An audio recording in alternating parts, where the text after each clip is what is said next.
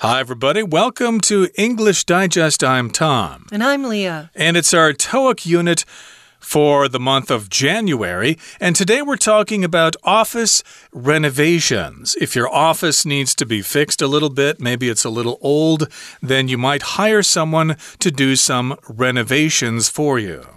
That's right. And one way that you can figure out what you need to do for renovations is that you can take a look around and get an idea of what you like and don't like about a place. And you can say, well, if we were going to fix something, maybe we should fix this, like the seating arrangement or the meeting room or the place where you go and get water or, you know, the bathrooms. Indeed. So today we're going to be looking at a conversation between Lauren and Oliver, and they sent out some feedback forms to the employees and asked for their opinions regarding the office. What things do they like? What things do they not like? And they're going to base the renovations on those suggestions. So let's find out what they discuss here. Let's listen to the entire conversation now, one time.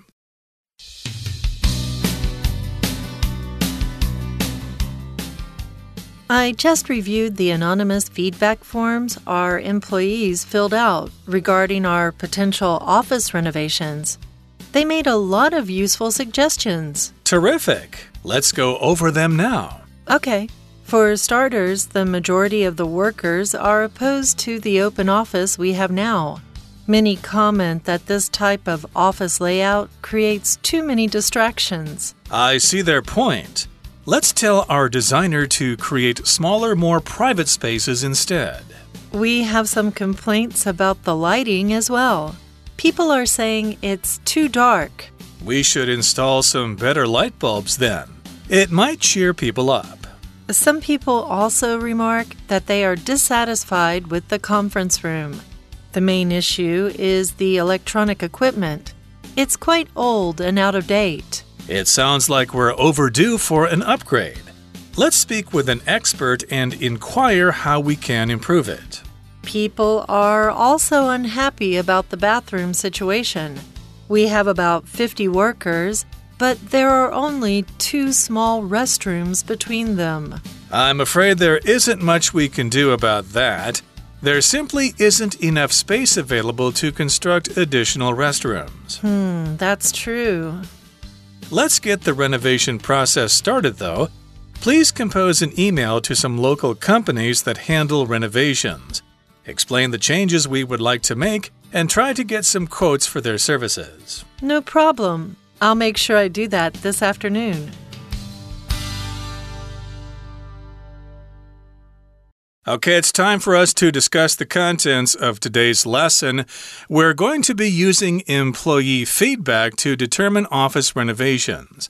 So, of course, employees are people who work for a company, and feedback is just some kind of response they give to you when you ask them a question or when you send out some kind of survey or something like that. And remember, we never call this feedbacks. Okay, this is a non count noun, it's a general information that uh, somebody provides for us. So, we're looking at the feedback in order to determine office renovations. And I did touch on the word renovation during our introduction. It just means some changes to a building. That's right. And one more thing with feedback, like for example, maybe you're using a phone service like Skype or WhatsApp, and you get off the phone with that and they ask for your feedbacks. They want you to tell them what you think of the quality of the phone call. And that might also be something you get when you do online shopping or something like that.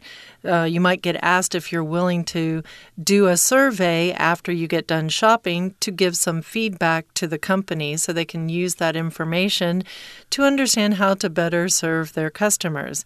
So Lauren starts out and she says, I just reviewed the anonymous feedback forms our employees filled out regarding our potential office renovations.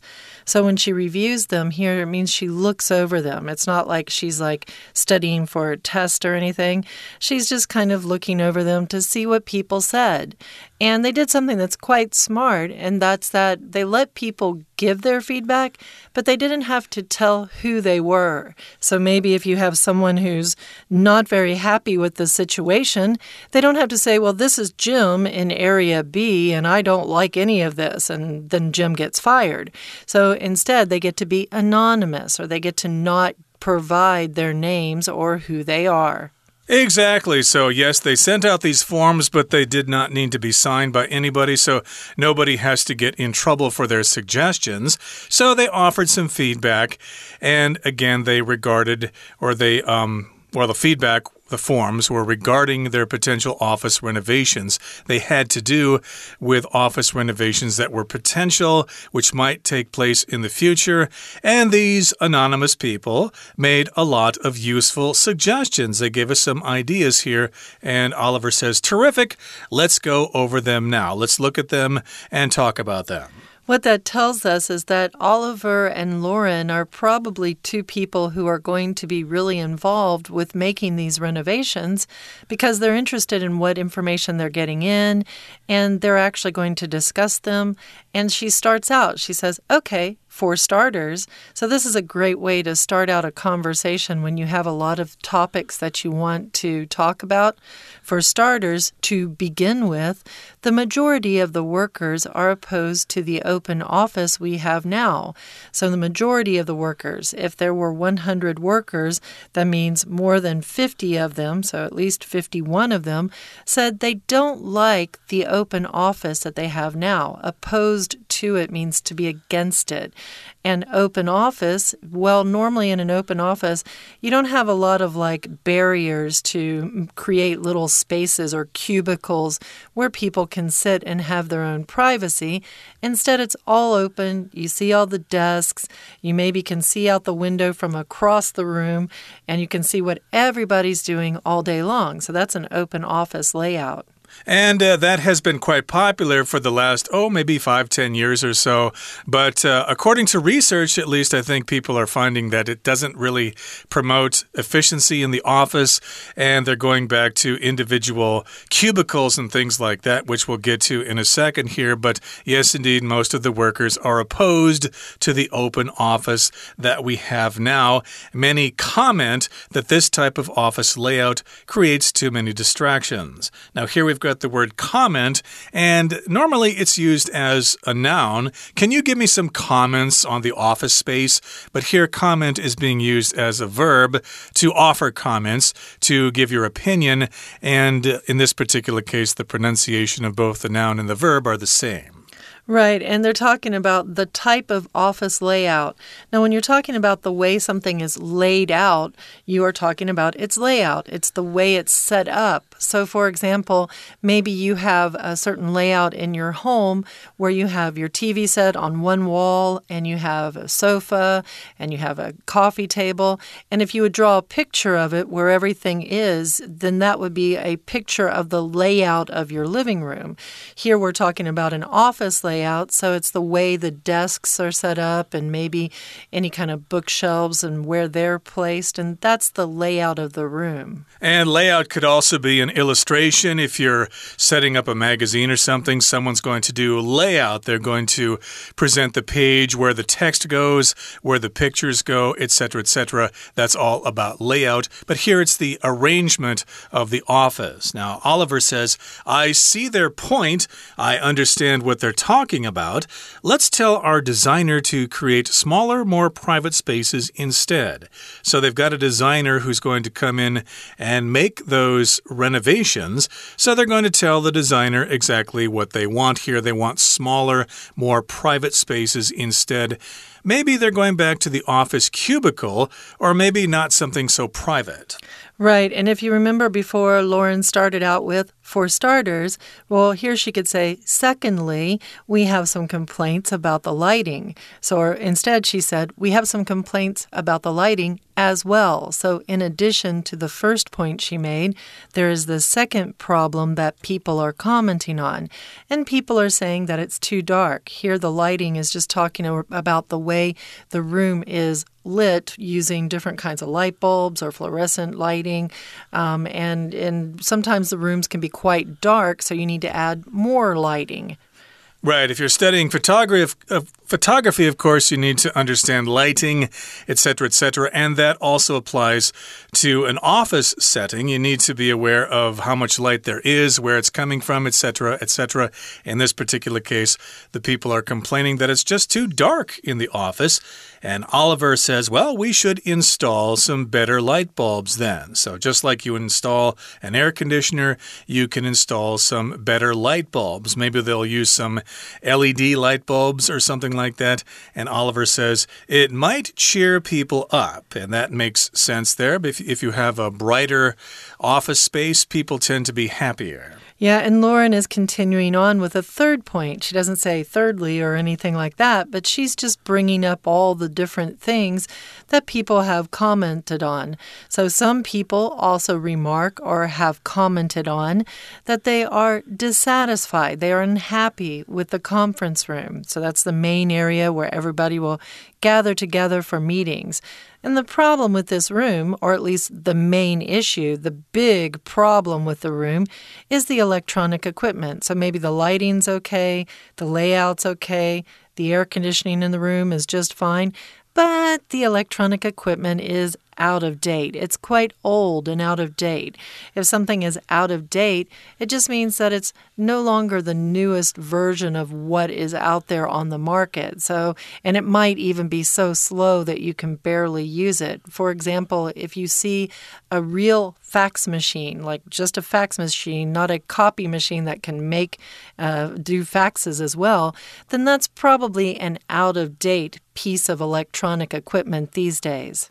Right. So maybe they have a projector in there, but the projector is using the old standard for resolution. It's the standard resolution.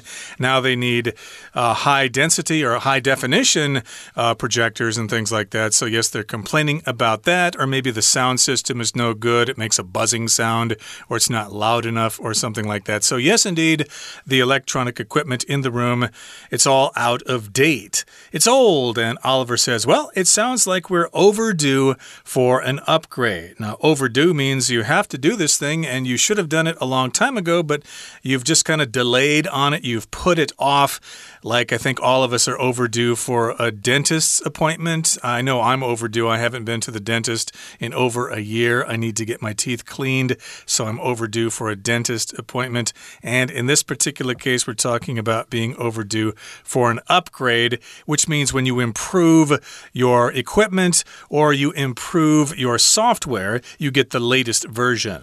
Right. So he has a recommendation. He says, let's speak with an expert and inquire how we can improve it.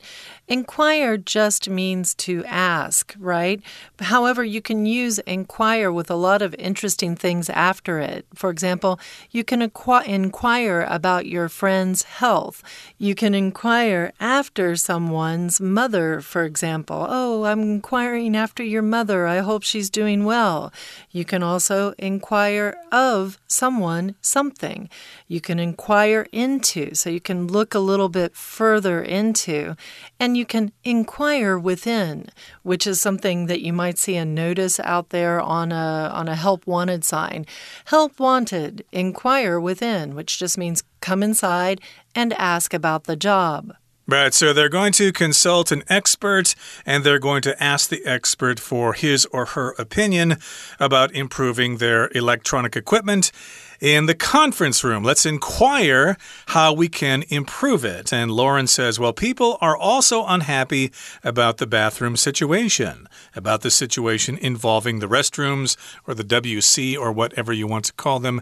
We have about 50 workers, but there are only two small restrooms between them.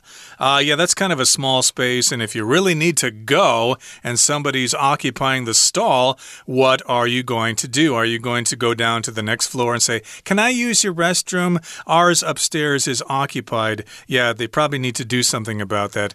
That's a, a very small number for a large number of workers. It is, but Oliver points out the problem here and he says, Well, I am afraid, I'm afraid that there isn't much we can do about that. So he just means straight out, there isn't much we can do about that. There simply isn't enough space available to construct additional restrooms. We use this phrase a lot. There simply isn't enough, and you can say space, or there simply isn't enough time to get everything done.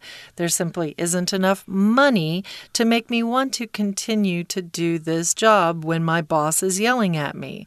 Here, it's uh, there simply isn't enough space available to construct, to build additional restrooms, so more bathrooms. Right, and uh, this, of course, is non count. There isn't enough space, but if you're talking about uh, a parking space, then those are countable. You could say there aren't enough parking spaces in the new parking ramp. But in this particular case, space is a non count noun, so we're saying there isn't enough space available to construct additional restrooms.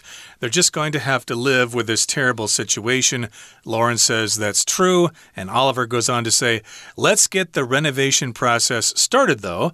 So, yeah, even though we can't fix the bathroom situation, we still can do other things in the meantime.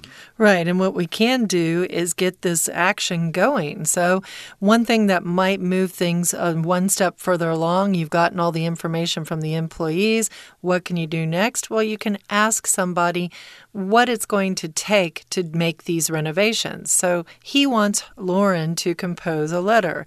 So, he wants her to write an email, right? He says, please compose an email to some local companies that handle renovations. So they're going to probably send out one email to three or four companies to get their quote or their general price on how much it would cost for these companies to make these renovations. He says, explain the changes we would like to make and try to get some quotes for their services. This, again, this quote is the price that he wants these companies to tell him how much they want to charge him for making renovations. Right, so they're going to present their situation to these companies and tell them what they need, and then the companies are going to make some suggestions and then tell this particular company how much it's going to cost for those renovations. And Lauren says, no problem. That's no problem for me to compose an email to some local companies.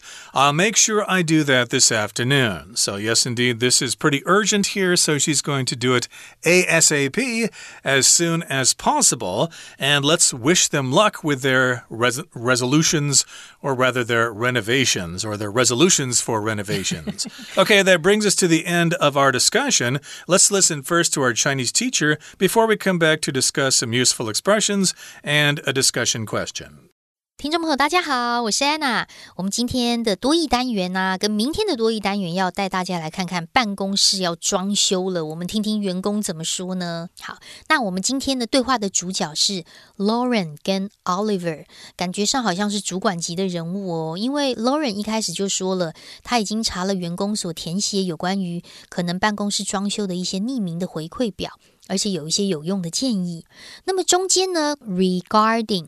这边可以特别来看一下，所谓的 regarding 啊，它不是动词含句，它其实你去查字典，它会直接告诉你叫做介系词，就是有关什么什么东西。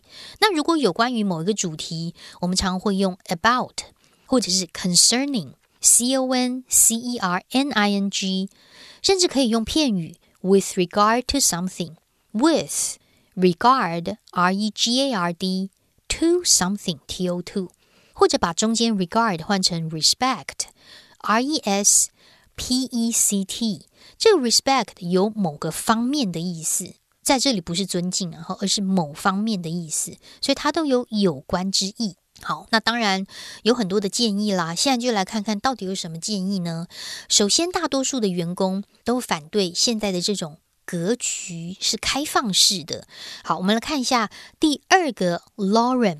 第二句的地方，它的动词反对出现的是三个字 are opposed to something。所谓的 be opposed to something 就是反对，反对呢还可以用 object to something，就用主动喽，o b j e c t 再加上 t o，object。To something，这也有反对的意思。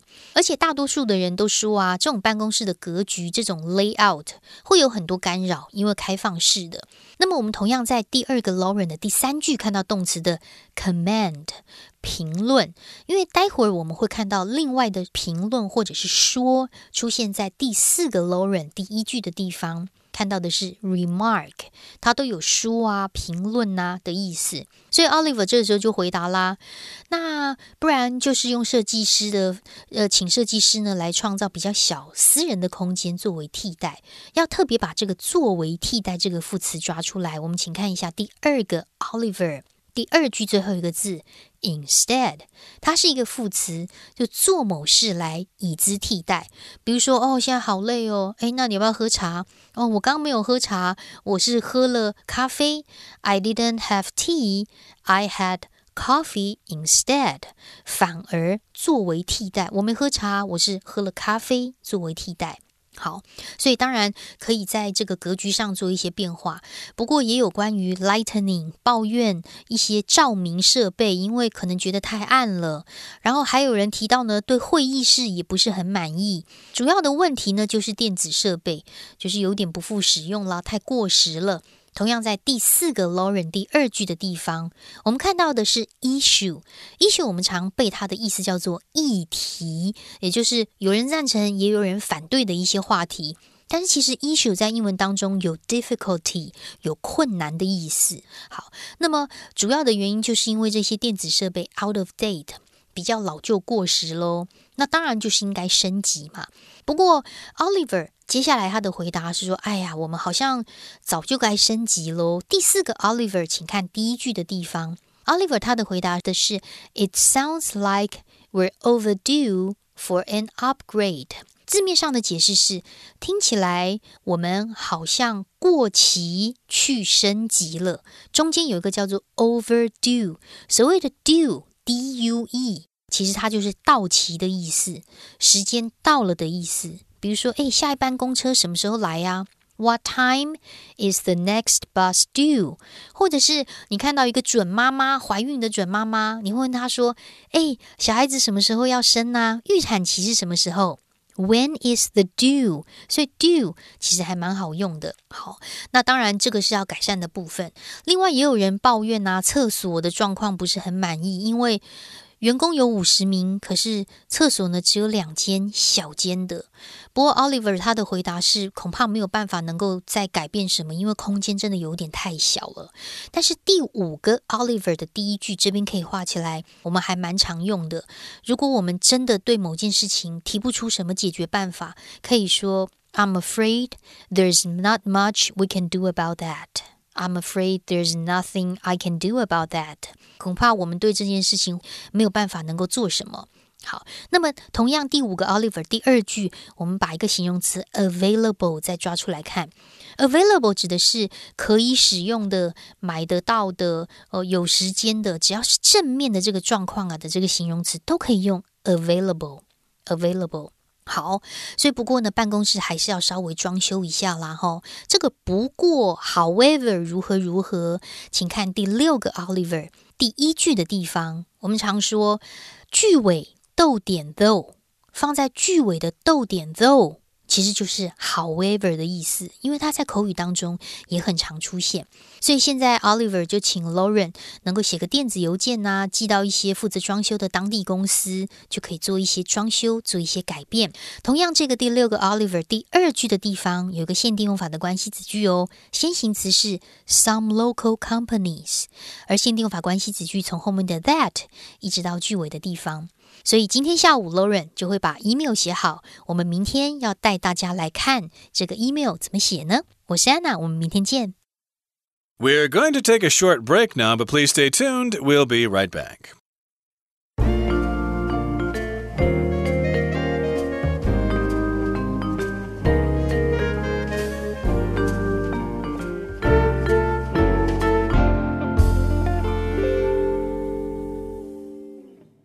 All right, everybody, let's take a look at our useful expressions. Well, sometimes you want to express views and opinions. So you want to give your personal point of view, the way you look at things, or you want to give your opinion. And a good way to do it without sounding like you're just bossing another person around is what number one says here. It says, in my opinion, so it's not saying you have to do it this way, but in my opinion, we shouldn't launch our new product line until spring. So the way I look at it, or in from my point of view, I don't think we should do this. Uh, a response to this person could be, well, that's your opinion. Indeed, and you could also say, I think that we shouldn't launch our new product line until next spring. You could say that as well, in my opinion. I think, and as Leah said, that's a pretty, uh, you know, indirect way of expressing your opinion. You're not saying the other person is dumb or stupid or anything. You're just offering your opinion that is just as good as the other person's. Now, here's another way to express your view or opinion. You could say, well, it seems to me. You could say, well, ahead of that, well, it seems to me, this is what I think, and it seems to me that things can only get better from here. So, indeed, maybe things are really bad right now, but hey, if the situation is really bad, it can only get better. So, let's uh, be optimistic here. Right. And whenever you're expressing your opinion or your viewpoint, a lot of times you're trying to talk other people into seeing things the same way as you do. So you're trying to persuade them. So with the, it seems to me, as well, it doesn't insult the other person. It's really looking at it from your perspective. And then you want to give, you know, some good evidence for why the other person should see things the way you do. The third one here is if you ask me, I think our CEO is doing a wonderful job. Now, it isn't always the case that someone has said, Hey, tell me what you think about the CEO. Then you would might respond, Oh, yeah, if you ask me. Sometimes this comes with no, you know, first comment. You might just be walking into the room and say, Hey, Tom, if you ask me, I think that tie you're wearing goes really nicely with your suit. He didn't ask me, but it's just a way to open up the conversation and give your opinion. And sometimes you might run into rude people who would say something like that. Well, I'm not asking you. I'm not interested in your opinion. Who asked you? Things like that. But of course, uh, if you're working for a company, you don't want to have that kind of attitude because you'll turn people off and they'll become your enemies and they'll make your job uh, pretty difficult in the future. So, yes, indeed, these are some good suggestions here on how to express your opinion in a civilized way. Now, let's move on now to our discussion question. The question we have for today for discussion is What thing would you most like to change about your office or school? Well, for me, I have a space at home that is my home office. And I'd like to do two things because I like to do voice recording. I would like to have my home office set up to be able to record from home when I want to. And I would also like my home office not to turn into the place where the rest of my family dump all of their junk. So I get all of their, you know, leftover clothes and things like that. So if I could change my office, I would want it to be my personal space. How that seems to be a big problem. Yeah, everybody else's junk. Indeed, I would like to get rid of all the junk in our house so that I could actually think straight. Okay, that brings us to the end of our discussion for today, and it brings us to the end of today's lesson. But we're going to continue talking about this topic in our next program, so please join us then. From all of us here at English Digest, I'm Tom. And I'm Leah. Goodbye.